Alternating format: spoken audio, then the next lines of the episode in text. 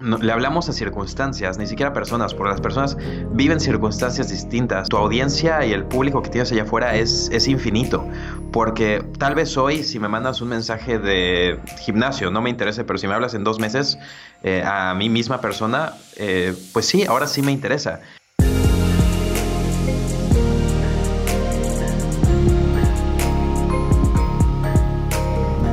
¿Qué tal? Pues aquí estoy con Hans Nolte Hans es este dueño de una agencia de marketing digital, de hecho ha sido reconocida como una de las mejores de México y también da cursos de cómo usar Facebook eh, y bueno, tiene cosas muy interesantes que, que, nos puede platicar de la vida, meditación y muchas otras cosas que ha logrado. Hans, ¿cómo estás? Andrés, ¿qué tal? Muchísimo gusto.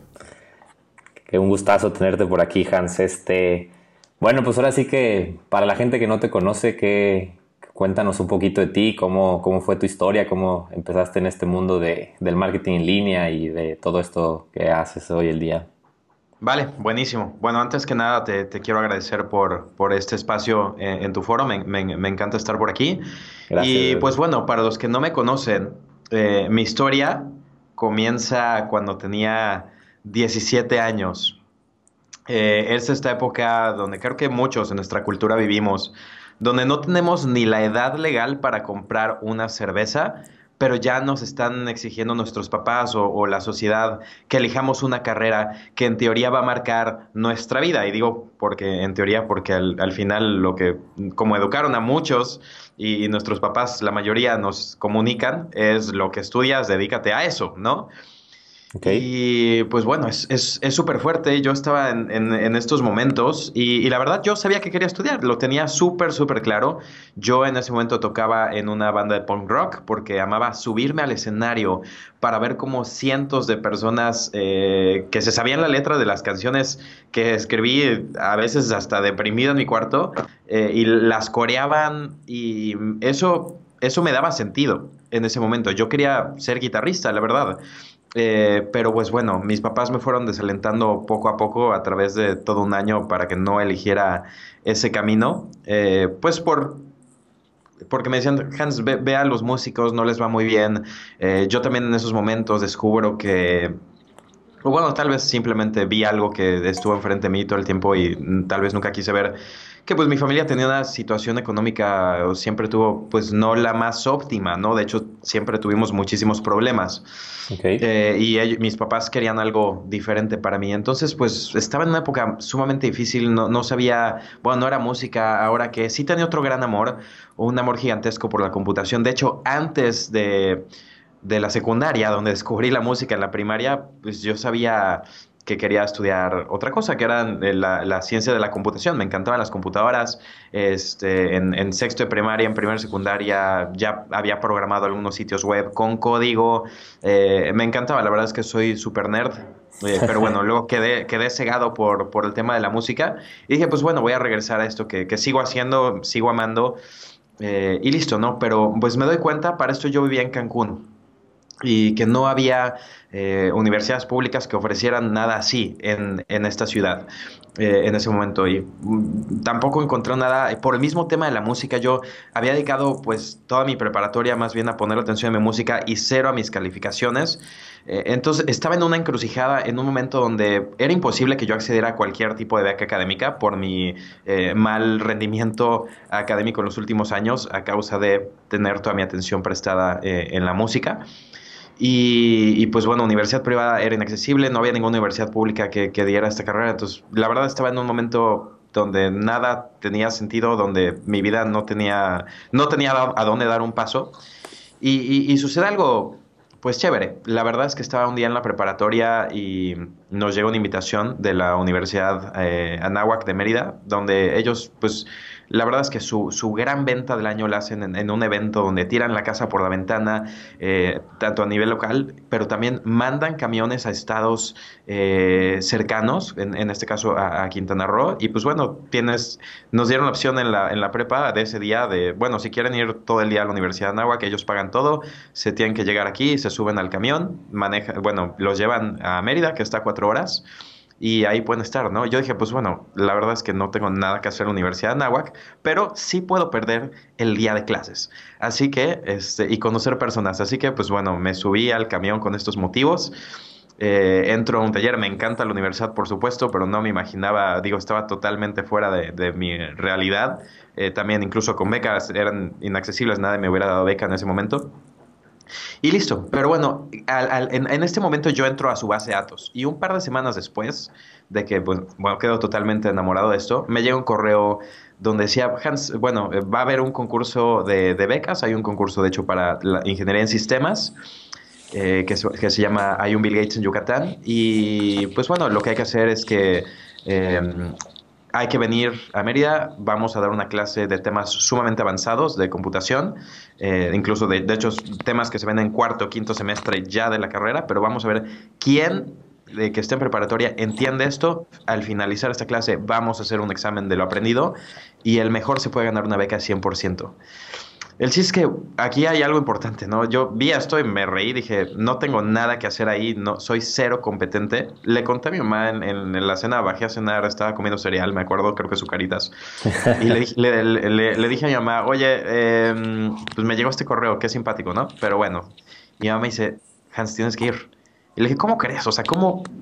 Aquí lo importante es que yo ni siquiera me sentía suficiente para, para participar en, ese momento todo esto que estaba viviendo y mi mamá agarró al día siguiente llamó y ella me inscribió en contra de mi voluntad. El chiste es que yo acabé ganando esa beca 100% porque mi madre tomó acción por mí en ese momento. Eh, logro estudiar ingeniería en sistemas y bueno, pese a los retos, pues Igual, eh, era, eh, era una época complicada porque yo ya me mudo solo a Mérida, estaba estudiando la, carrera, eh, que tuve una beca de 100% gracias a la Universidad de Anáhuac, pero pues tenía el reto de que mis papás a veces me mandaban muy poco dinero para sobrevivir. Eh, digo, nunca me quedé sin comida, pero pues eran tiempos difíciles. La verdad es que me acuerdo, iba al, iba al súper en esa época eh, con, con, mi celular. Eh, cuando ya todos tenían celulares de colores y modernos, yo tenía el, celular de, de, la Viborita todavía. y, y, calculaba cada que agregaba un producto a, a, a mi carrito, iba restando y restando. Y más de una vez más de una vez eh, tuve que pues, cancelar productos, cambiar una marca eh, por otra más desafortunada, porque a veces eh, había unos productos, sobre todo en el área de, jamones, muy desafortunados que tuve que, probar. Y, o, no, llevar cosas, ¿no? O no llevar cosas. Y, así fue, así fueron los primeros semestres de universidad. Y mm, justo por esto dije, bueno, necesito hacer algo para cambiar. Estaba aprendiendo pues programación ya en, forma, pese a que yo he programado hacer sitios web.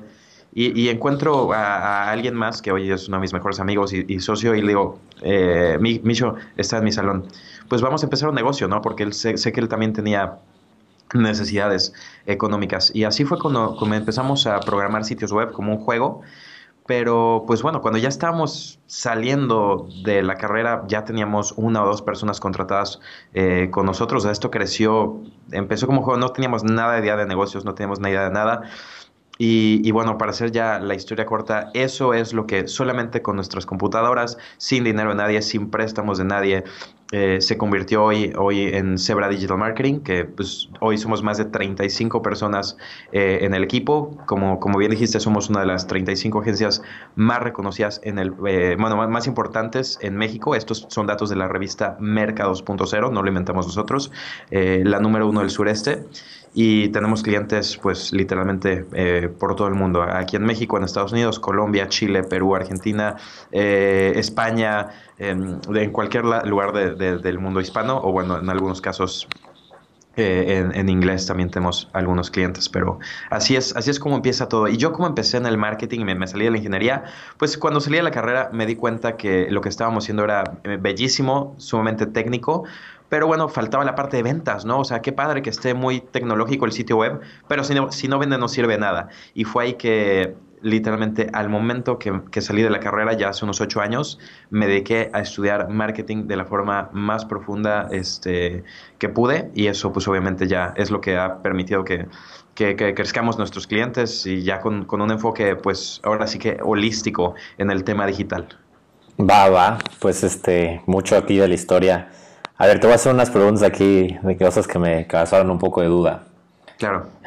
Primero me llama un poco la atención cómo un chavo de, de, prepa, que es lo que entendí más o menos, que tenías 16, 17 años, tocaba ya en, este, cómo conseguían tocar en frente de cientos de personas, este, cuando tenían su banda. Ok, de hecho esto, esto fue bien simpático y desde entonces como que hacíamos las cosas diferentes, ¿no? Eh, de hecho, bueno, eh, igual tal vez algunas personas de tu audiencia conozcan a, la persona que era mi baterista en ese momento, que es Chris Ursúa, que se dedica a temas de ventas y demás. Ok, ok probablemente hayan visto su nombre o vean su cara en el futuro si están en este podcast. Y, pero ¿qué, qué notábamos? O sea, a nosotros nos importaba esto, nos lo tomábamos en serio. Eh, y pese a que muchas bandas locales, y me imagino que hasta hoy pasa, eh, pues digan que se toman eso en serio, pues no sé, tal vez cuando los contratan para tocar en algún lado, y estoy hablando de bandas de 16, 17 años, o sea, de, de, de, adolescentes, ¿no? Pues o, son informales, o llegan tarde, o, o, típico. Nosotros intentamos ser todo súper formal, o sea, literal nos poníamos como papel de adulto y eh, o sea, tratábamos bien a, las personas, eh, veíamos cómo podíamos hacer marketing, o sea, literal, no nada más nos quedábamos con, ay, tocamos o vamos a, las típicas tocadas en casas que, se organizan eh, los viernes, en casa de cualquier loco que desea donar su casa, este, y bueno, sí, literalmente llenar su casa de personas desconocidas, bueno, la casa de sus papás, ¿no? Y entonces buscamos estrategias, leíamos en internet, desde ese momento éramos sumamente curiosos, qué podíamos hacer, cómo podíamos promovernos, y fue que empezamos a encontrar estrategias y haciendo las cosas distintas. Y fue una vez que en, eh, en, un lugar alguien eh, nos, nos vio y nos dijo, oigan, yo quiero ser su manager. Digo, él también no creas que era alguien profesional, era una persona, un, un, un, cuate que tenía unos cinco años más que nosotros, pero le gustaba la organización de eventos. De hecho, hasta hoy se dedica a eso ya a un nivel muy, muy chévere. Pero pues vio una oportunidad en nosotros, vio que éramos formales, vio que éramos serios. Eh, eh, y, que, esto no tiene nada que ver con el tipo de música que tocábamos, pero bueno, o sea, como, como personas y como banda nos, nos interesa ver las, cosas bien. O, bueno, ¿qué pasa? No, luego siempre hay eh, que el baterista llega borracho y todo eso. Nosotros cuidábamos todo esto, eh, cada detalle, y fue que este cuate pues decidió trabajar con nosotros y como él tenía mucha experiencia, pues nos apalancamos. y no, no te puedo decir que fue nuestro mentor porque compartíamos pues literalmente pues eh, acciones o lo, que tú quieras, el negocio o la parte del negocio que nosotros estábamos perfilando y él nos ayudaba a organizar eventos, eh, nos enseñó cómo hacer promoción, que imprimir eh, no flyers ni pósters, por ejemplo, cosas como el lenguaje, ¿no? Que tú sabes es sumamente importante, o sea, desde entonces copy, en lugar de decir tocada o toquín o, o lo que sea, le poníamos, aunque fueran personas, le poníamos concierto de Mac Rose, que era nuestra banda. Entonces ya desde ahí cambias el posicionamiento y pues era una tocada, pero pues nosotros le hicimos concierto y lo poníamos más en forma y en orden y todo eso. Entonces ese es el tipo de cosas que, que, usamos para, para, crecer. Y bueno, fuimos de los pocos. Eh, o de los únicos, generalmente, pues bueno, las bandas graban. Hoy, hoy la tecnología ya cambió mucho y con equipo pues sumamente económico o hasta casi casi con el celular puedes grabar un, una sesión eh, con una altísima calidad, pero bueno, hace 13 años era muy distinto. Nosotros juntamos dinero como pudimos, hicimos preventa del álbum para poder juntar 3 mil pesos y hacer una grabación pues lo más profesional posible. Entonces, literalmente invertimos en nuestro disco y el primer día venimos cientos de copias, cosa que también ninguna otra banda eh, estaba haciendo o grababan literalmente con su computadora, se escuchaba horrible. Nosotros igual hicimos el esfuerzo por sonar lo mejor posible y poder darle adelante a esto, ¿no? Entonces, va, va por ahí, va por ahí las cosas que hacíamos. Ya. Y todo esto es algo que todos ustedes como que ya traían, ya eran así, porque me llama mucho la atención lo que mencionas de que Chris Ursula estaba ahí. había uno de ustedes que era como que el que era más así, como que se los pegó a todos los demás.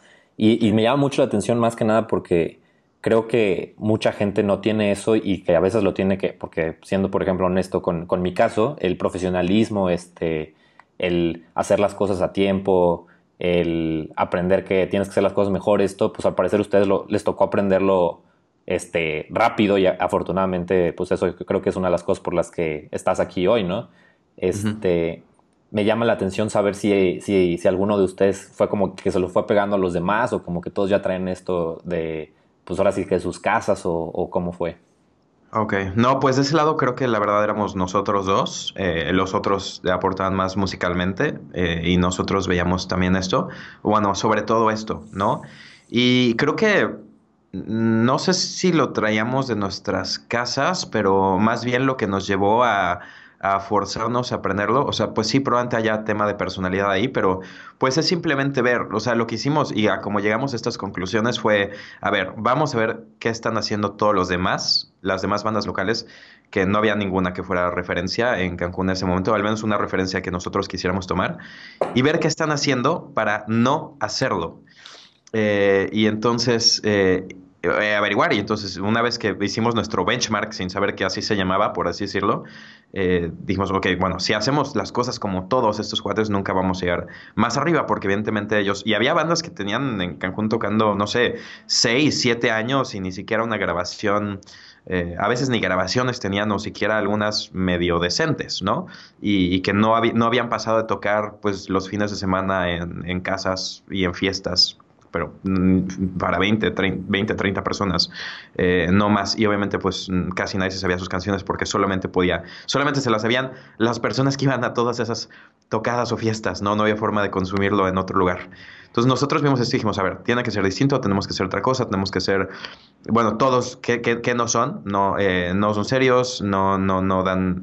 Eh, y nosotros pues fue que empezamos a ver con, con imagen. Igual, dijimos, bueno, vamos a intentar conseguir patrocinadores, ¿no? Me acuerdo que íbamos desde entonces hasta el corporativo de McDonald's a ver si podíamos rascar por ahí, este, no sé, 200, 300 pesos a las tiendas, las casas de música, lo que se nos ocurría, lo que podíamos, y de repente sí conseguíamos patrocinios eh, y, fue, pero dijimos, o sea, no podemos llegar con una imagen pues desafortunada o que no nos vean serios para esto, ¿no? Entonces, como que lo entendimos y ahí fuimos formando. Mm, sí, la verdad, no sé, en teoría en nuestras casas en este sentido creo que no tuvimos este mucho. Bueno, Chris en el elemento fue distinto, pero, pero bueno, eso, eso viene como unos años después. Pero sí, no, más bien fue en base de, a ver, vamos a ver qué hay, vamos a ver qué están haciendo a fondo las personas donde es que están donde no queremos estar.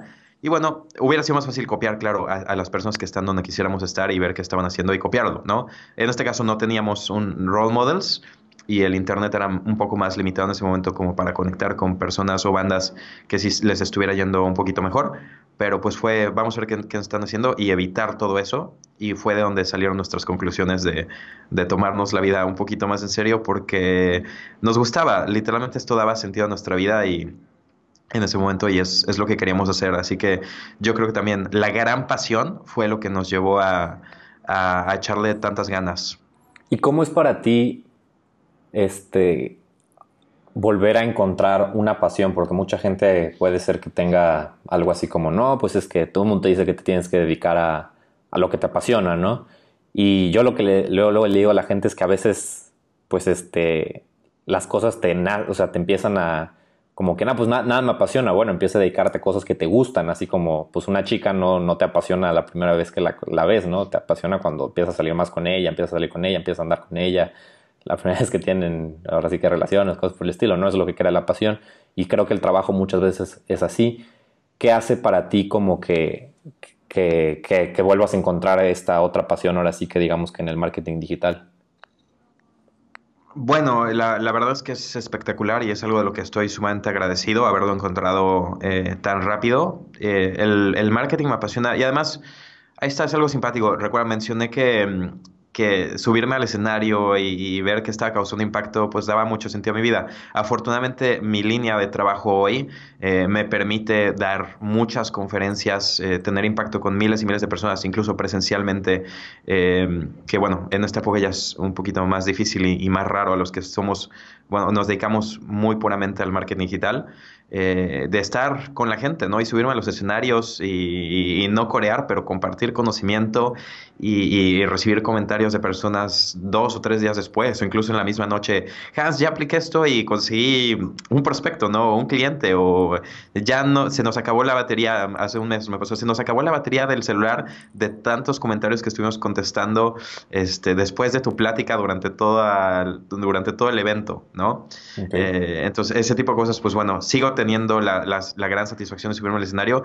Y, lo que me encanta, y yo estoy en esto porque Bueno, eh, por dos puntos. Uno, porque cuando yo ayudo a los negocios de mis clientes a crecer, ellos pueden bueno, ellos naturalmente crecen sus equipos, crecen sus inversiones y, eso para mí es estar, digo, apoyando a negocios, a más familias, eh, a que tengan empleo y, también, bueno, también eh, en dentro de mi propia empresa, digo, somos, somos aquí ahorita actualmente 35 personas y creciendo y... Y también cuando yo enseño esto y la, la, realidad de la, la, que lo enseño, pues es porque uno, tal vez, cuando, cuando comparto mi receta secreta y, y comparto todo, pues es para a mí, uno, ponerme un candado y forzarme a, a ver, Hans, tú tienes que seguir creciendo e innovando.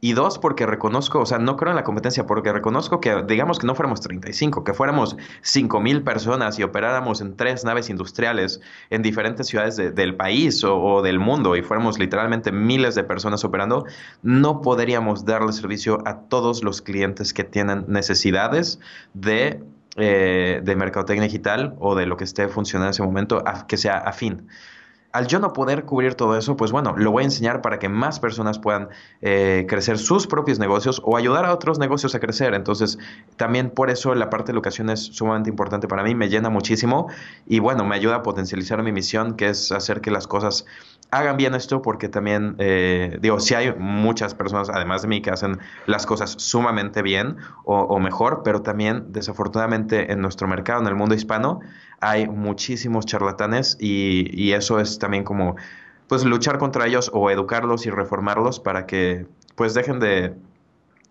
de, recurrir a, hacer las cosas mal, a estafas, a veces a, mentir para pues ganar una lana por ahí, sino que pues bueno, cambien las cosas y hagan las cosas bien. Entonces yo, yo, estoy, yo estoy aquí por esto. Ok. Y ahora sí, cuéntame, ahora sí como por curiosidad, ¿qué es lo que Merca se, fija para nombrarte una de las mejores agencias? ¿Crees que, crees que una parte se haya así como por fama, ah, reconocido? Este, ¿Crees que sí, por ejemplo, crees que sí sea como justo que seas en el, que no estés en el proposición número, no sé, uno, eh, o que nada más ahora sí que es como un poquito como aleatorio, porque bueno, a veces es así como, como se dan los premios, ¿no? Sí, sí, sí, sí. Bueno, tienen varios rubros. Eh, no me acuerdo de, cuáles son los reactivos. Me parece que tienen cuatro o cinco. Eh, me acuerdo de, de, como unos tres. Pero mira, el primero es facturación. Entonces, la realidad es que en la lista, los primeros 10 o 15 lugares, si no es que 20, son eh, empresas de Ciudad de México, ¿no? Y son las que dan servicio a multinacionales, las que, las que tienen cuentas de Aeroméxico, Telcel, Cinepolis. Eh, y entonces, eh, con esas, pues bueno, sí es, es virtualmente incompetible, a menos de que yo estuviera en ese nicho y no necesariamente sirvo a ese tipo de compañías. Eh, que aparte luego les hacen un marketing horrible, ¿no? O sea, digo... Sí, De hecho, es correcto, es correcto, pero sí, facturación es un, es un, marco fuerte. Después ya empiezan a aparecer agencias de, de, de, de Monterrey, de Guadalajara, eh, del sureste o de otros lugares. Este, hay pocas, es la realidad. Por esto mismo, este tema, este, este rubro este, es fuerte. Eh, de, fama no tanto, bueno, se fijan y aquí, este sí es, este criterio sí siempre lo veo muy subjetivo porque le ponen como presencia digital, ¿no? Ahora, bueno, cabe mencionar, sinceramente, o sea, en, en, cuanto a la agencia, este año nos estamos enfocando más en eso, pero los últimos nueve años la verdad es que nuestra presencia ha sido eh, ridícula, incluso no, no, estamos ahí, no hacemos nada eh, digital para nosotros mismos por estar atendiendo a nuestros clientes, que esto pues pasa muy común, pero bueno, nosotros, es, yo soy el primero en, levantar la mano en que pecamos de eso, o bueno, al menos los últimos años, este año llevamos un, par de meses eh, reformándonos con eso, pero bueno, consideran eso. Digo que es subjetivo porque de repente hay unos que están calificados, creo que se vale cinco puntos, ¿no? Y, que tienen los cinco puntos y, entras a hago mi benchmark para ver los mejor calificados que están haciendo y de repente no hay nada, ¿no? O hay cosas también bueno, que, que, no necesariamente se pueden modular, eh, modelar o emular, como, ah, aquí, bueno, un, un video así súper producido de la presentación que hicimos para el nuevo avión de Aeroméxico. Y pues obviamente sale un, un, video espectacular y una gala y, con 500 personas. Y bueno, eso por la misma naturaleza de los clientes no, no siempre se puede hacer eh, al mismo nivel. Pero bueno, califican esto, califican facturación. Eh, clientes, entonces tal vez igual y no facturación, pero qué tipo de clientes tienes. Aquí también no sé exactamente a, a qué se refieran. Eh, y igual, no sé, harán encuestas de satisfacción, ya, ya no, no, no, y no recuerdo los otros dos puntos, pero más o menos va por ahí. De que hay algunos objetivos, pues te, te puedo decir, pues sí, yo creo que sí, porque de repente he visto agencias que están muy alto y que no deberían estar, o que están muy abajo y, y pues también son mejores, este, o se merecen más pero pues bueno, va, va por ahí. Sí, porque si tú, tú y yo estaremos creo que de acuerdo en esto, lo más importante en el marketing ahora sí que ahora sí que el único benchmark creo que debería existir es qué tanto dinero le haces a tus clientes, ¿no? O sea, invierten y qué tanto retorno de inversión les consigues. Creo, creo yo que eso es lo, lo más importante. Es correcto. Es correcto, es correcto. Sí, tal vez ponerlo por, por, por, rubros de clientes, porque no es lo mismo darle 100x a un cliente chiquitito, que de repente haces un home run y se puede, pero bueno, 100x de algo muy pequeño a darle 2 o 3x a, Aeroméxico, que es muchísimo, duplicar su dinero o incluso ser menos de 100%, pues ya es, son números brutalmente grandes, ¿no? Pero más. a mí me gustaría hablar un poquito de, ahora sí que esto es un, tema ahí que, siempre es así como controversial y así todo, pero hablar de la diferencia entre, pues ahora sí que lo que yo llamo el, marketing que funciona, que es el de respuesta directa, que es medir tus conversiones, medir lo que metes, a, poner ahora sí que un anuncio en todos lados y que todo el mundo lo vea. Que, no digo que no funcione al, al, nada, porque obviamente creo que una de las razones por las que las empresas mueren es porque no las conocen. Entonces, por lo menos poner tu nombre allá afuera funciona más, ¿no? Pero no es lo mismo que, que poner ahora sí que algo medible y decir de que este tipo de anuncio me trajo 300 este, leads, me trajo 300 prospectos. Este anuncio me trajo 500 ventas directas, o sea, vendí directamente mi, producto en línea o, hice que tomaran un cupón ahí mismo. Entonces quisiera hablar así como un poquito de, pues de, que, no sé, le contaras un poco a la, audiencia, pues ahora sí que tu experiencia de esto y en, en cómo, cómo deberían de enfocar el marketing, ¿no? Ok, vale. Pues bueno, de ahí yo también estoy eh, muy, muy recargado al lado de performance del marketing directo. De hecho, pues bueno, por lo, por lo mismo, eh, aquí en la agencia eh, lo estamos igual. De hecho, em, pues lo que pasa mucho es, y, y, también, bueno, estoy empezando a reconocer también como una debilidad, y te cuento el contexto.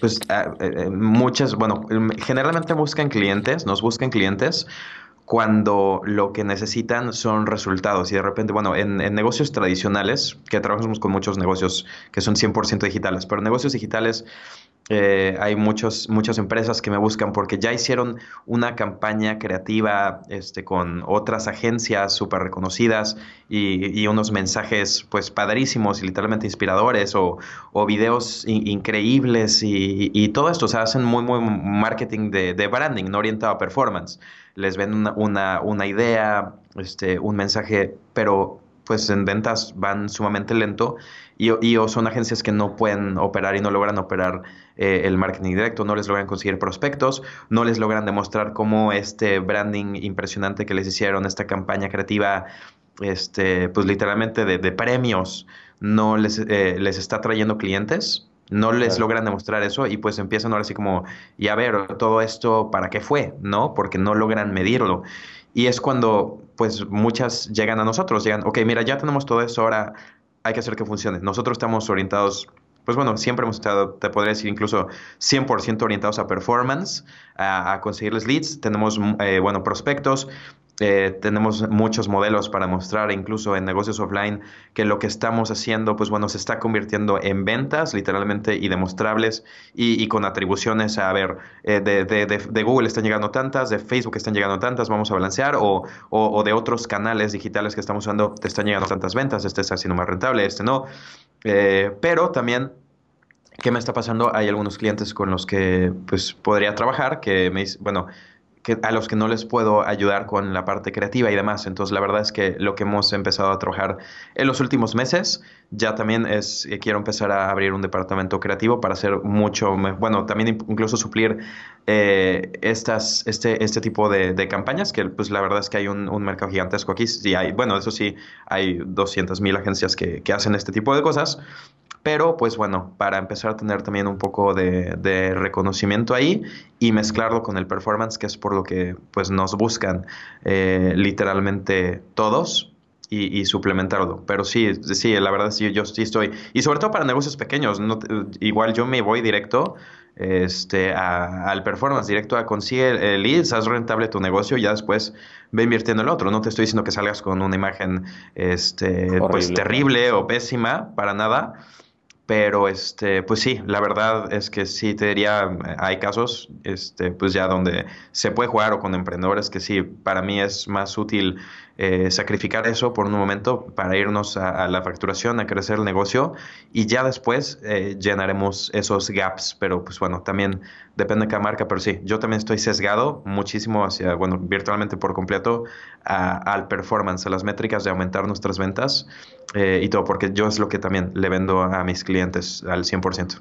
De hecho, aquí hay algo que, y la razón por la que lo pregunté, pero creo que, creo que le diste el clavo ahorita que lo medio mencionaste, pero para, para ahondar un poquito más, es que sí cierto, cuando estás empezando, no tiene sentido que mucha gente le, gasta muchísimo en imagen y cosas así, porque cuando estás empezando, pues antes de que hagas el millón, 10 millones de dólares este, al año, este, pues qué sentido tiene que te enfoques tanto en eso si lo que ocupas es sobrevivir, o sea, lo que ocupas es este, el, cliente que te va a venir mañana y que te dé comer y entonces este, mucha gente gasta a veces de más, o sea, por ejemplo, mucha gente no sabe esto, pero Phil, eh, Phil Knight o Phil Kruger, no me acuerdo cómo se llama, el de, el de Nike, gastó, 200, gastó 200 dólares en su logo, o sea, el logo ese famosísimo de la palomita costó nada, costó 200 dólares, ¿no? Lo que él era un maestro es que era de la distribución y de meterse y de, ver cómo vender mucho de eso. Y bueno, o sea, eventualmente los, los, anuncios de Nike sí son mucho branding y así, todo esto, ¿no? Pero sí, cuando estás empezando, o sea, gasta tu, gasta tu publicidad no en algo de que, ay, pues puse un anuncio en mi, en el periódico y mucha gente lo vio, pero, pero nadie me contactó. O sea, no, no, no. O sea, si vas a poner algo en el periódico que no estoy, o sea, no estoy en contra de los medios, o sea, mucha gente sí lo está, pero yo conozco gente que hace millones de dólares con en periódico. La diferencia es que ponen llamadas de acción, ponen cupones, ponen este, lo que es medible, ¿no? O sea, que ah, vinieron tantos clientes por esto. Ah, no funcionó, pues deja de anunciarte ahí, ¿no? Así es, así es, totalmente. Y sí, la imagen vende y sí, pero bueno, también las palabras venden, eh, también eh, hay, hay, formas de, de, hacerlo y digo, tener un balance no que esté horrible y no prestar una pésima atención, pero sí, sí enfocarte aquí porque necesitas, necesitas facturación, necesitas, el, necesitas capital en trabajo, eso es la, literalmente la, sangre que corre por las venas de un negocio porque si no, no puedes andar, ni, ni tú estás feliz, ni tú estás bien, ni puedes este, contratar personas para, que, para mejorar tu salud y también para dar empleos y al final pues de eso se trata, ¿no? De crecer y, tampoco si, pues, si muere tu negocio vas a dejar de poder servir al mundo con tu producto o servicio y eso es lo más importante. Entonces la verdad sí, yo también empiezo por ahí, es, es un tema muy interesante. Ya. Quería, quería platicar contigo de esto que me llamó muchísimo la atención, es que veo que eres como, como medio junkie de, de la superación personal, este, podría decirlo de, de esa manera. Sí, sí. Eh, cuéntanos un poquito cómo, cómo empieza esto en ti, este, cómo, porque digo, yo, yo la verdad eh, me he empezado a meter mucho en esto también y no es así como que siempre estuve metido en esto de que era muy importante hacer ejercicios de respiración. Pues no, o sea, después en algún momento te das cuenta que lo haces y, a veces hasta dices, está súper raro esto, pero empiezas a hacer y ves que pues se siente bien, mejoras, este, estás más enfocado y cosas por el estilo y dices, ah, bueno, tal vez tengo que seguir más este camino. No sé cómo tú te metiste en esto siempre te llamó la atención? ¿Hubo alguien o, qué fue? Ok, eh, cool. De hecho, este es un tema muy interesante. Bueno, mira, en esta misma época que yo estaba en primer semestre de la universidad, me mudé a, esta ciudad, a Mérida, y les recuerdo, tenía que conservar mi beca, ¿no? Tenía que estar a full mental y, porque si la perdía, bueno, se acababa mi vida. Y, y tuve un reto más grande eh, también, bueno, o sea, otra pedrada. Y es, yo tenía mm, la primera novia que tuve, el, pues, el amor irracional, adolescente, primer amor de tu vida, pues fue, fue en la preparatoria, ¿no? Cuando llego aquí, ella se queda en Cancún, andábamos lejos, eso no funcionó, a los seis meses terminamos, o sea, cuando yo estaba literalmente saliendo el primer semestre, entrando segundo, y, de nuevo, todo esto es irracionalidad y, sentimientos irracionales de, de, la adolescencia, el primer amor y lo que sea, pues bueno, me pegan como nunca nada me había pegado en la vida y entro en una depresión horrible, ¿no? Yo sabía que no me quería sentir así, nunca me había sentido así en mi vida, hasta hoy nunca me he sentido así en la vida.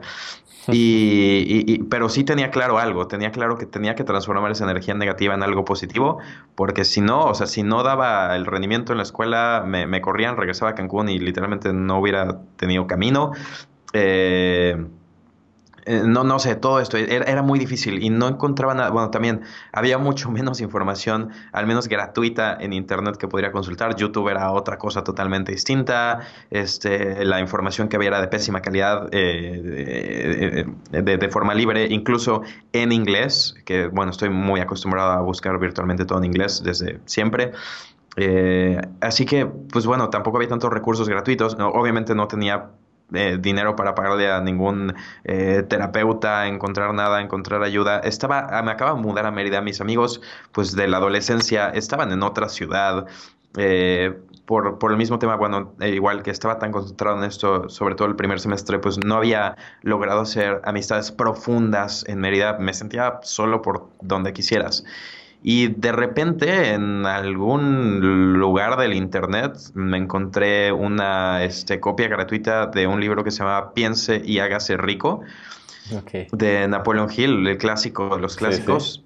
Lo, lo, empecé a leer y me empezó a pintar un panorama bien distinto, ¿no? Y al mismo tiempo también llega a mí una copia de la película El Secreto que habla de lo mismo, que no, me encanta tanto, pero bueno, ha servido brutal al mundo eh, de la forma de introducirles una idea, aunque esté sumamente incompleto y, creo que le faltan muchas cosas y tiene muchas críticas, lo que ha hecho de forma espectacular es al menos introducir una idea, este, pues yo creo que un, un, nivel de penetración mucho más grande del que ha tenido cualquier otro eh, maestro o mentor que, que analice estos temas y ya desde ahí hay que seguir el camino, ¿no?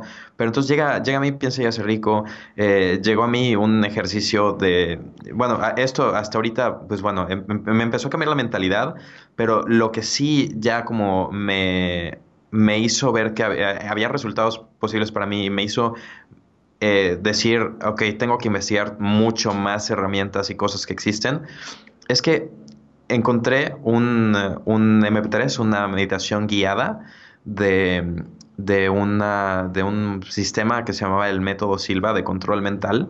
Y yo en ese momento estaba notando primero todo el tiempo estaba nervioso, o sea, literalmente 24/7, este, pues me estaba tambaleando, ¿no? Desde que estaba pensando esto, estaba deprimido. Eh, me, me, acuerdo de repente, no sé, comida que me encanta, yo como muy rápido, de hecho hasta insaludablemente rápido, me encanta consumir la comida demasiado rápido. Y me, me ponía un plato de carne y me, de que me comerían cinco minutos y tardaba hora y media, ¿no? De, la depresión, yo no sé, ni siquiera quería comer y me obligaba a comer y tardaba horas consumiendo algo que puedo comer en minutos eh, normalmente. O sea, toda mi vida era distinta. Y de repente escucho este audio, esta meditación del, del método Silva, que era una cosa de 20 minutos. Y por esos 20 minutos puedo lograr lo que no había logrado en los tres meses anteriores, que era estar tranquilo por unos minutos. Y eso fue espectacular y eso me transformó por completo eh, la vida. Empecé a hacer eso diario, obviamente, este, a veces dos o tres veces al día, los 10, 15 minutos que durara. Y fue, y fue que dije, pues aquí hay algo, ¿no? Y ya conforme pasó el tiempo me puse a investigar a más maestros, más mentores, más programas, más herramientas.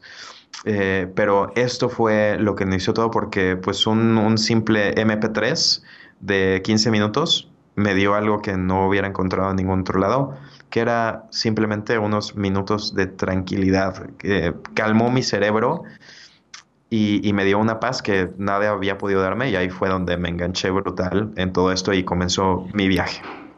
Ok, qué, qué interesante.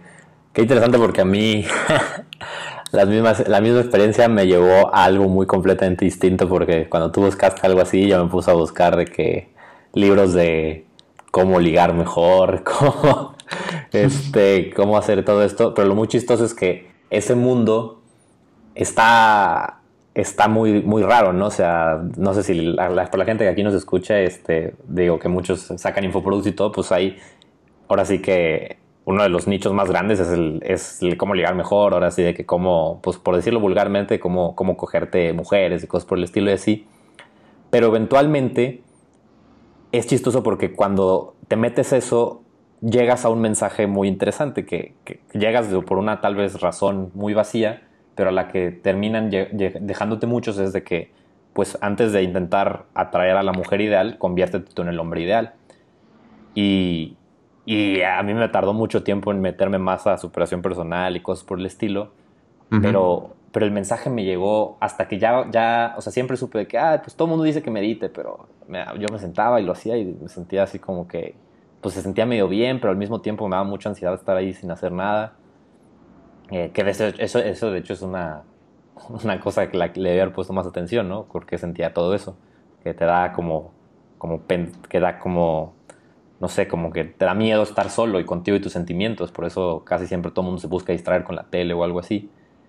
Y, y a mí el primer momento donde me di cuenta que tenía que, que, trabajar más en esto es en algún momento donde hice una venta, pues que para mí fue, fue muy importante, ¿no? O sea, nunca había hecho tanto dinero en un solo día y me sentí horrible. O sea, dije, ah, o sea, a chingado, o sea, de que en este momento me debería estar sintiendo muy bien, ¿no? Y me estoy sintiendo vacío, no lo siento bien, o sea, ¿qué está pasando, no? Y ahí fue cuando todo este ruido que había ido por mucho tiempo, que estaba en mi cabeza, de que, ay, pues, este, trabaja en tu ansiedad, trabaja en, ti, trabaja en tu persona y todo en la mentalidad te, es importante. Y yo hasta ese momento me di cuenta de que no, pues, debo de empezarlo a hacer y de hecho, ahora sí que esto es algo como que he empezado a compartir más porque empecé a ir con terapeutas de bioenergética este, que al final de cuentas no dejas de psicología y todo, y de que, ay, voy a terapia, de que, ah, pues estás loco, pues sí, pero al final de cuentas es la, es la, la mentalidad es la cosa más importante y, chistoso que la mayoría de los emprendedores cuando dicen, ay, tengo que mejorar, piensan que tienen que dedicarse a algo de, este, de, de aprender nuevas habilidades como en Facebook o algo así, cuando muchas veces la respuesta está en otro lado, ¿no? Es correcto. Es correcto. Y sí, y sí, yo, o sea, digo, si tal vez no hubiera tenido otras necesidades básicas eh, que cubrir, seguramente hubiera acabado por lo mismo de, de, de, ver cómo conocer más mujeres, pero la verdad lo que me interesaba en ese momento era primero cubrir, o sea, al menos lo que quería era no tener que estar contando dinero en el súper. Eh, entonces, por eso eh, fue, fue más mi necesidad por ahí que, que, tomé ese camino y usé estas herramientas para pues plantear mi negocio y crecerlo, ¿no? Si, si hubiera tenido eso resuelto, seguramente hubiera este, tomado el, el, el, el, mismo camino que tú porque era el siguiente paso natural. no, no, y es, es raro porque todo el mundo... algo que, que, me llama la atención y me gustaría preguntarte es tu opinión de que es, es chistoso porque creo que de alguna manera todos se nos ha expuesto en algún anuncio en el internet o algo así como crea tu propio negocio, crea un negocio en línea, este, no necesariamente en línea, ¿no? Pero se te exponen cosas así como crea tu propio negocio, mejora tu salud, este, trabaja en tu desarrollo personal, se te exponen cosas por el estilo, ese tipo de información, aunque sea poquito, se te expone más otra basura de ahí que los chismes de Kim Kardashian, lo que sea. Pero, Correcto pero está ese ruido, creo que todo el mundo lo hemos visto. ¿Y qué hace que una persona, a diferencia de otra, sí, sí lo vea y siga este camino como, como es tu caso, como, como es el caso de, mucha gente que ha venido aquí, que, que, diga de que, ay, pues qué interesante, tal vez debería aprender, así como tú, que creo que en algún momento dijiste, ay, pues voy a empezar a vender sitios web y luego empezaste a decir, pues, este, oye, pues, este, ¿cómo lo puedo hacer mejor? Y empezaste a buscar marketing digital. Sí, así es. Eh, digo, sí, sí hay muchos mensajes allá afuera y pues yo creo también, bueno, y he visto también al, hacer, hago marketing, pero ah, no solo para mis productos, sino los de muchos de mis clientes, que es de hecho mi negocio núcleo, hacer marketing para otras personas.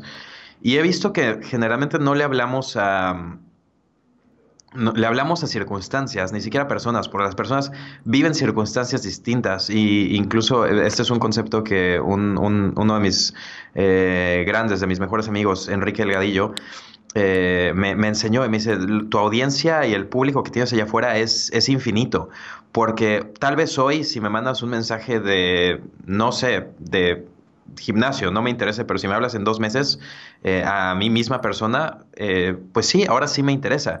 Entonces, cuando hay personas compartiendo mensajes de emprende hoy tu negocio, no sé, una paletería, o emprende un negocio en internet, o vende cursos en, o, vende, vende, cursos en línea, o, o no sé qué, tal vez hoy no, pero a la misma persona sí le puede llegar ese mensaje en un año, dos años, tres años. Y, otra cosa que está sucediendo es que, bueno, nosotros en Internet, eh, todos deben saber que, bueno, puedes segmentar, lo más básico es segmentar por edades, ¿no? Pero hoy, tal vez si tu mercado son personas de, de 30 a 35 años o de 25 a 30 años, las personas que tenían 24 el año pasado, hoy están formando también parte de tu audiencia. Siempre va personas, digo, claro, si tienes un, un producto, un buen servicio y un buen mensaje, que, quieran hacer eso y hay veces que, y hay temporadas mejores que otras y, depende de las circunstancias, pues te van a apelar o no, ¿no? Entonces también... Eh, eso es muy importante, incluso con nuestras propias audiencias.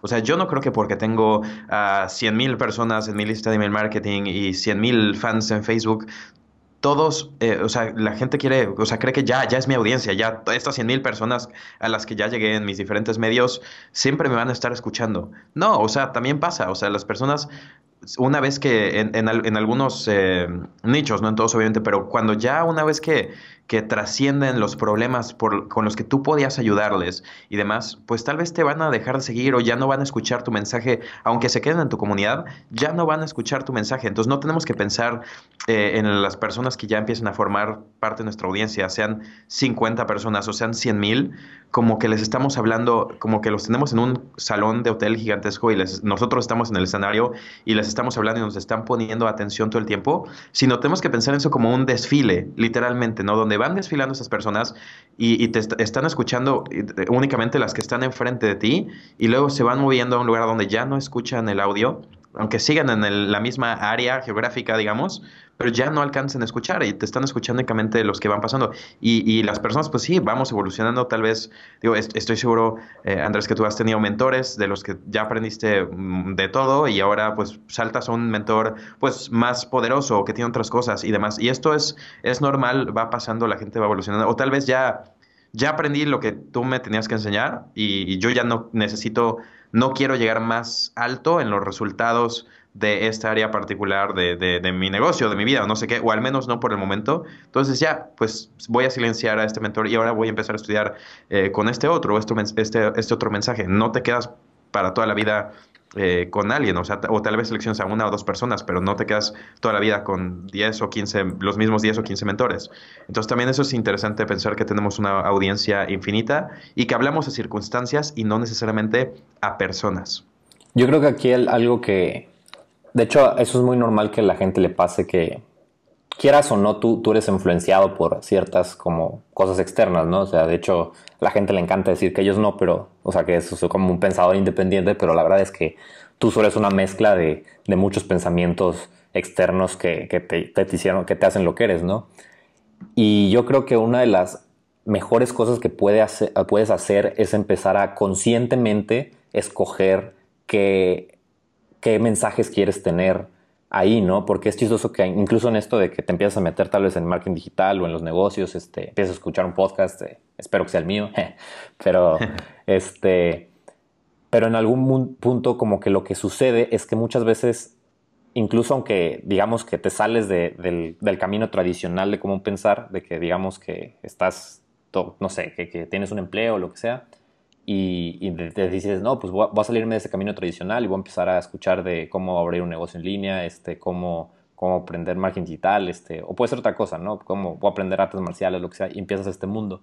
Muchas veces, en, dentro de ese mismo mundo, tú no te das cuenta que, que tú no estás escogiendo conscientemente a lo que sigues, ¿no? Entonces, sí pasa mucho que a mí me ha pasado, este, y creo que le pasa a muchos, y, y ya trabajar en darme cuenta que me sucedía, que era de que en algún momento estabas tal vez siguiendo mucho a digital marketer, ¿no? Y de repente, sin yo decir, voy a dejarlos de seguir porque ya les, ya les saqué todo lo que les tenía que sacar, alguien llega y grita más fuerte o grita en algo como que me atacó una inseguridad diferente y voy y lo sigo a él ahora, ¿no? Y, luego llega otra persona y hace lo mismo y lo sigo a él ahora. Y nunca termino de sacarle a un medio todo el mensaje que le tenía que sacar.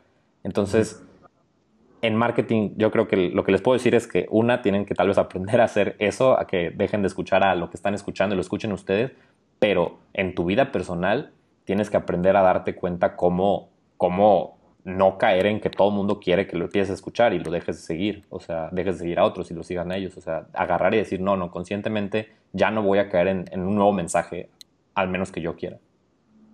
Sí, así es. Y ahí viene mucho de, la autoobservación, porque ni siquiera viene de conocer las estrategias de marketing, porque bueno, o sea, bueno, las personas que conocemos muy bien exactamente cuáles son los gatillos mentales que están activando nosotros, cuál, seguimos cayendo una y otra y otra y otra vez. Entonces, más bien esa autoobservación, decir, a ver, ya no voy a caer en esto, porque la solución ni siquiera es conocer qué están haciendo contigo, ¿no? Eh, hace dos o tres años que, que pude estudiar eh, presencialmente, estuve en una plática con, con, el doctor Robert Cialini, que tiene un libro que se llama Influence, Influencia, que es, eh, él, es una de las Biblias de, de, la gente del marketing, ¿no? Sí, de Donde habla de, de, exactamente de, los gatillos mentales para activar, para vender. Y él justamente en, en la plática nos, eh, nos comenta, ¿saben qué? Yo escribí Influence no para, o sea, lo escribí para el consumidor promedio, para todo el mundo. Era un libro que debía tener un alcance este, gigantesco, pero con el consumidor normal, para que se proteja de las personas que les quieran hacer marketing. Y acabó no siendo aceptado por ese grupo y volviéndose la Biblia de las personas que venden cosas. Entonces, eh, sí, sí, sí, pero ni siquiera ese conocimiento te va a ayudar a, evitar esto. Nos pasa a todos y la, autoobservación, una autoobservación este, muy buena, más bien sí es lo que va a evitar. Así que si no conoces las estrategias de marketing, no te preocupes, no tienes que conocerlas, más bien autoobsérvate. Sí, pues es, yo hago, o sea, ahorita en, terapia, en bioenergética, esto que hago y cosas así, eh, yo hago una meditación diferente a las meditaciones normales, que es como estar en silencio, que es más que nada encontrar esos sentimientos que tienes ahí, que están ahí, o sea, que te sientes inadecuado, que no eres suficiente y algo así, y la gente, no, no, yo no me siento nada así, y luego los ves todos inseguras y que cuando alguien le dice algo se enojan un chorro, dices, ah, chis, pues tú dices que no lo tienes, pero ahí está, o sea, claramente está. ¿no?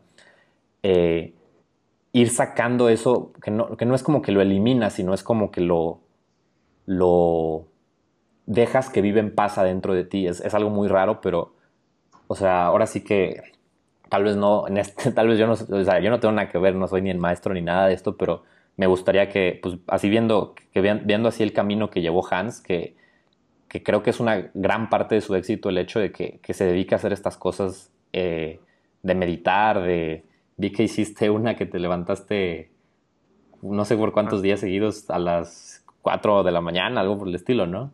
Sí, cuatro y media, un reto 21 días entre semana. Fue espectacular, bellísimo. bellísimo, pero a veces odioso o siempre fue bello. Eh, el primer día, o sea, bueno, difícil, difícil sí fue la primera semana, pero a partir de ahí se volvió normal, pues se vuelve tu nueva realidad. Y, y simplemente lo que, lo que logré este, cumplir las cosas en las que avancé en ese momento y, lo ven que te sientes, se trata de eso, y, o también se puede adaptar para la noche, o sea, no tiene que ser la mañana, hay personas que naturalmente por la mañana no, su cerebro no anda tan bien como en la noche, ¿no? En mi caso yo prefiero la mañana. Pero el chiste de esto es que sean esas horas que estás ganando, que ojo, no es dormir menos. Hay otras disciplinas y más que sí te enseñan a dormir menos. En este caso no.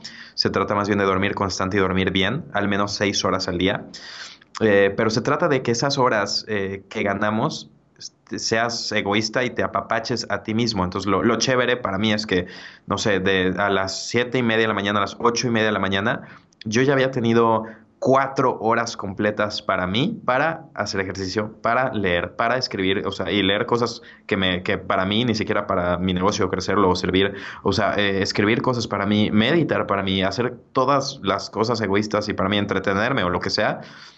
Y una vez que ya fuiste egoísta contigo mismo por cuatro horas y te diste tu tiempo, cuatro horas, que virtualmente hay, de repente no te das ni diez minutos al día, ¿no? Porque todo es eh, atención a los demás, atención a los demás, sobre todo en el estilo de vida que llevamos muchos.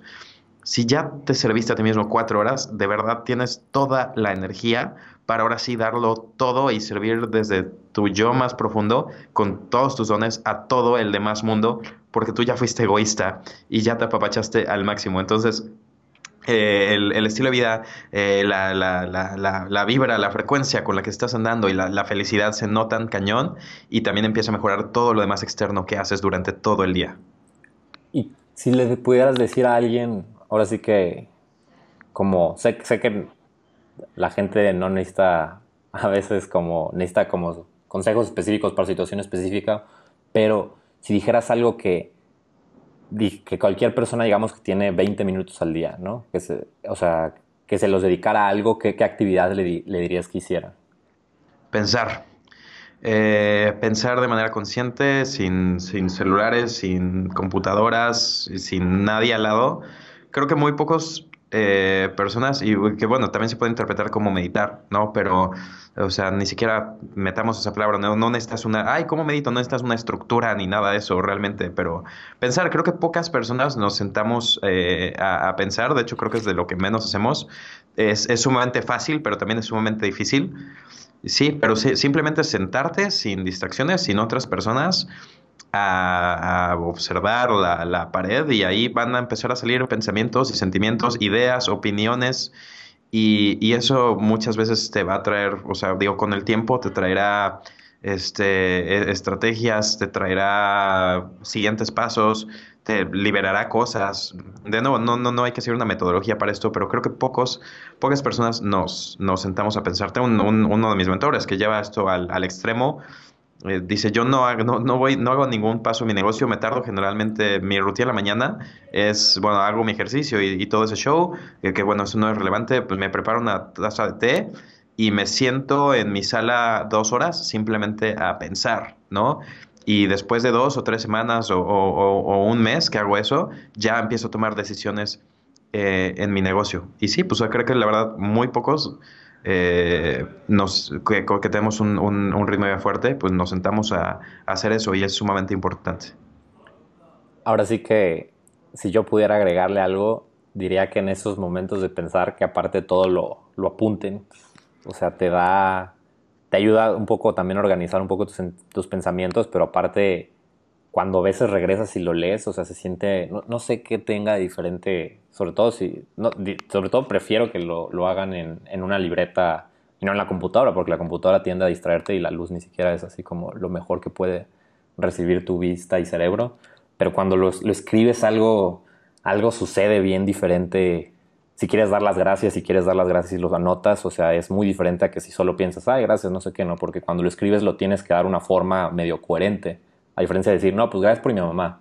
Si lo escribes tu, mismo, tu misma manera de ser te, a veces te obliga a que tengas que expandir en el por qué das gracias por tu mamá, cosas así, ¿no? Entonces, este, digo, si, si quieres trabajar en gratitud, si quieres trabajar en ideas de negocios o de vida, lo que sea, lo que sea que escribes, cuando lo escribes es un poquito, creo que más, ahora sí que mejor. Sí, totalmente de acuerdo. Hans, este, ahora sí que vamos a las últimas preguntas. Eh, quería preguntarte, si tú ahorita perdieras todo, regresaras ahora sí que a, tu etapa esta de universitario, pero ahora sí que sin tener que conseguirla, eh, sin, sin, tener que cursar la universidad, pero estas etapas así difícil que viviste, y yo te doy nada más 500 dólares, este, que pues de ahí sale todo, ¿no? O sea, ¿qué, qué harías para volver a, a construir pues lo que tienes, por así decirlo? Ok, pero el conocimiento no lo he perdido, ¿verdad? El conocimiento no lo has perdido. Ok. Eh, conseguiría un cliente para servir y, tipo consultoría. Eh, porque eso es lo que me daría pues capital más rápido, literalmente trabajar uno a uno.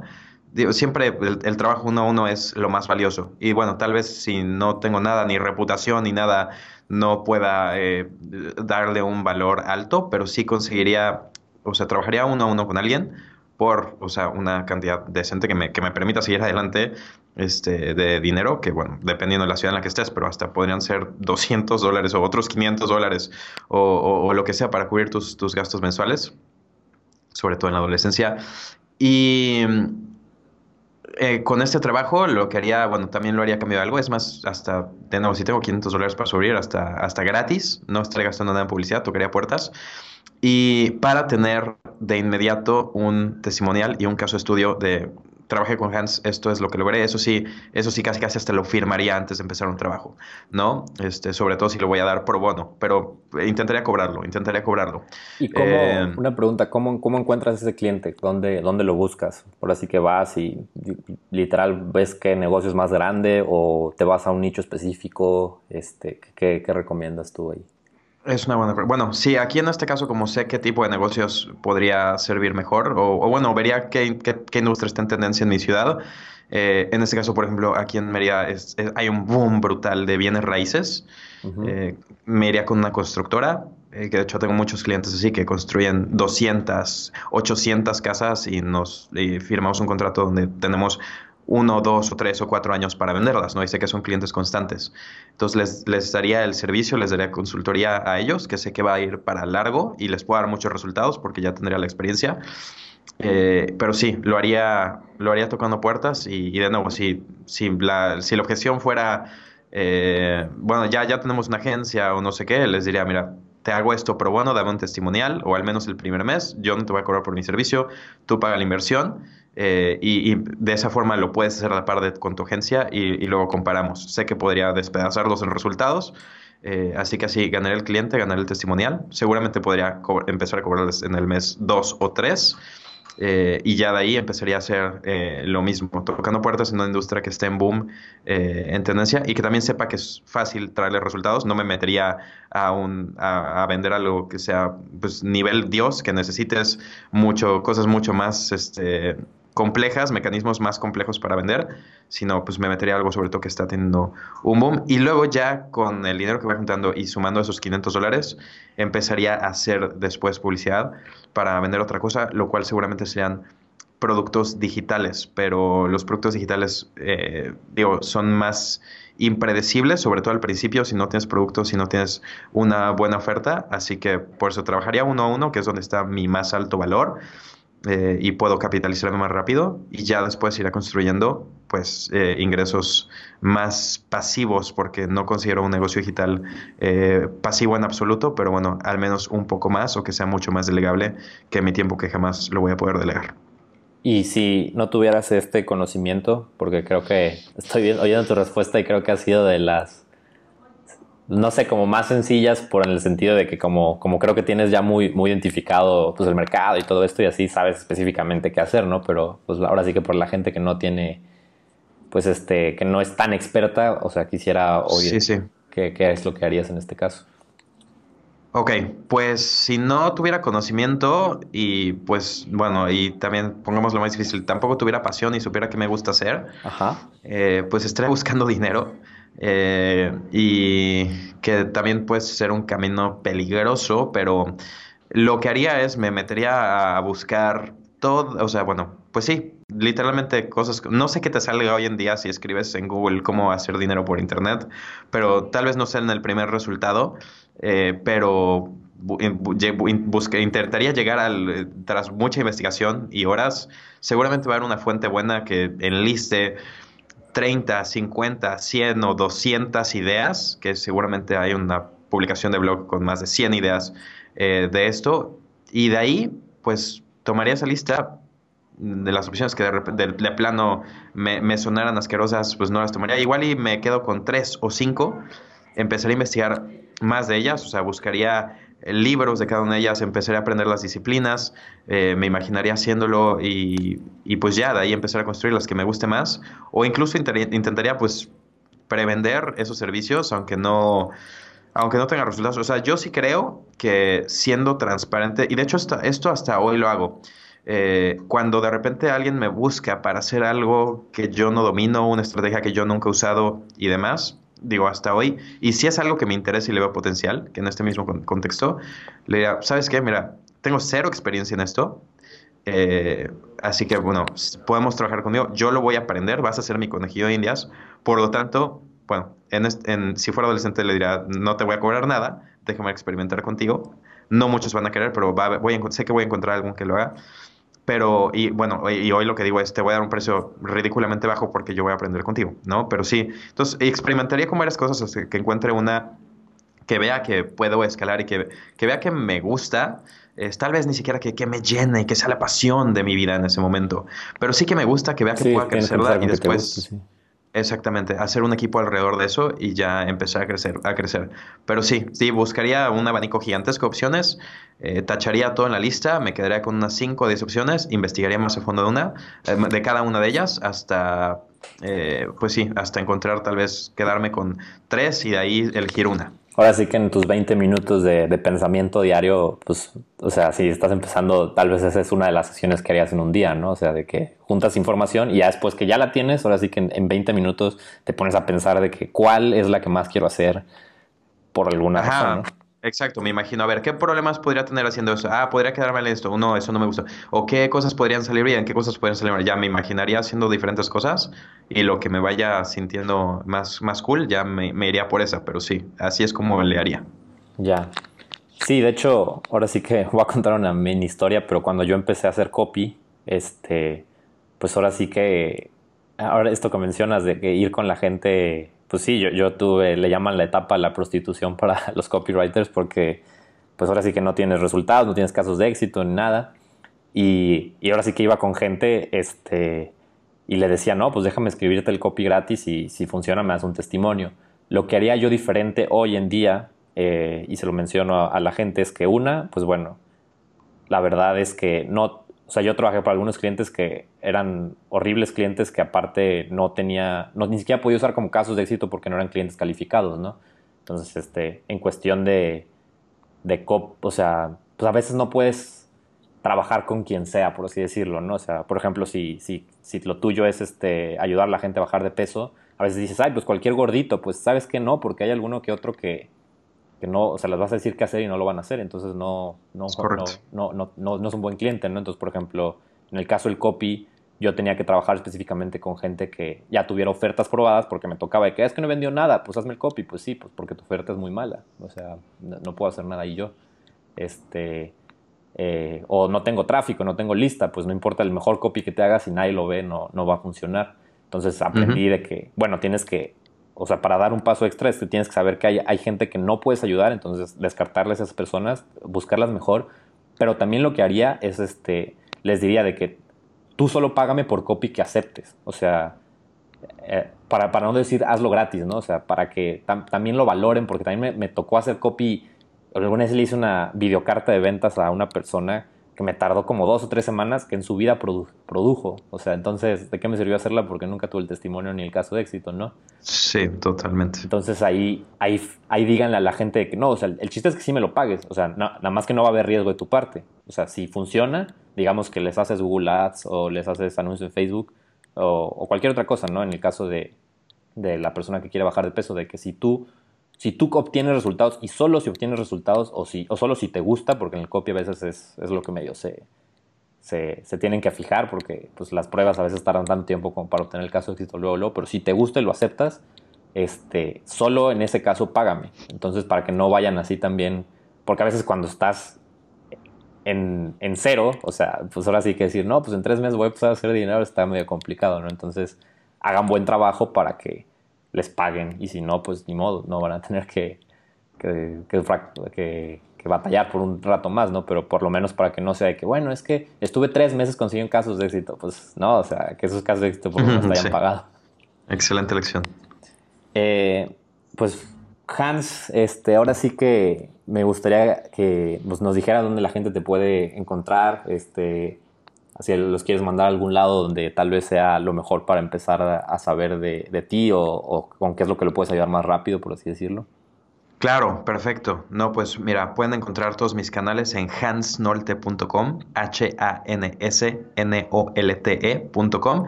Eh, y digo, donde más estoy contestando mensajes ahorita es vía Instagram, así que me pueden encontrar arroba hansnolte en Instagram es donde más rápido podría tener oportunidad de comentarles o contestarles cualquier pregunta, comentario o duda. Y por supuesto, los, me encantaría invitarlos a mi podcast que se llama Mentes Curiosas y estamos en, todas las plataformas, en iTunes, en Spotify, eh, en la plataforma que gustes, estamos como Mentes Curiosas y es un podcast donde pues sí cambia un poquito el tema del marketing, lo desvío, porque bueno, creo que complementarnos con cualquier otra temática y demás, ya sea de negocios, de vida, de desarrollo personal, de liderazgo, de finanzas personales y, demás que, nos nutren a todos, pues bueno, aquí, o simplemente de, ciencia, la divulgación científica me encanta en un lenguaje, lenguaje natural, eh, pueden saber de todo esto como en, en, mi podcast Mentes Curiosas.